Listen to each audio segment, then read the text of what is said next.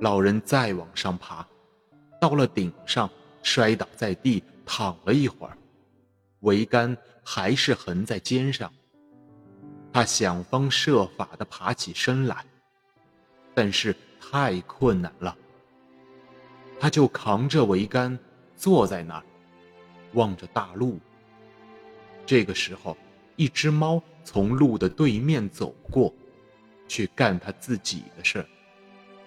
老人盯着他，然后他只顾望着大路。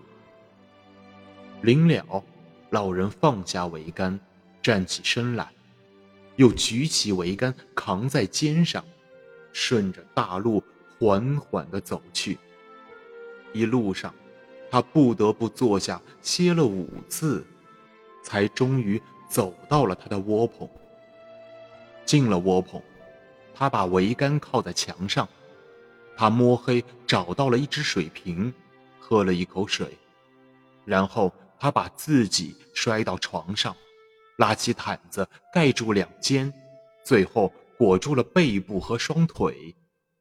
老人脸朝下躺在报纸上，两臂伸得笔直，手掌向上。老人这个时候已经顾不上什么姿势了。只要能躺下，就是最好的了。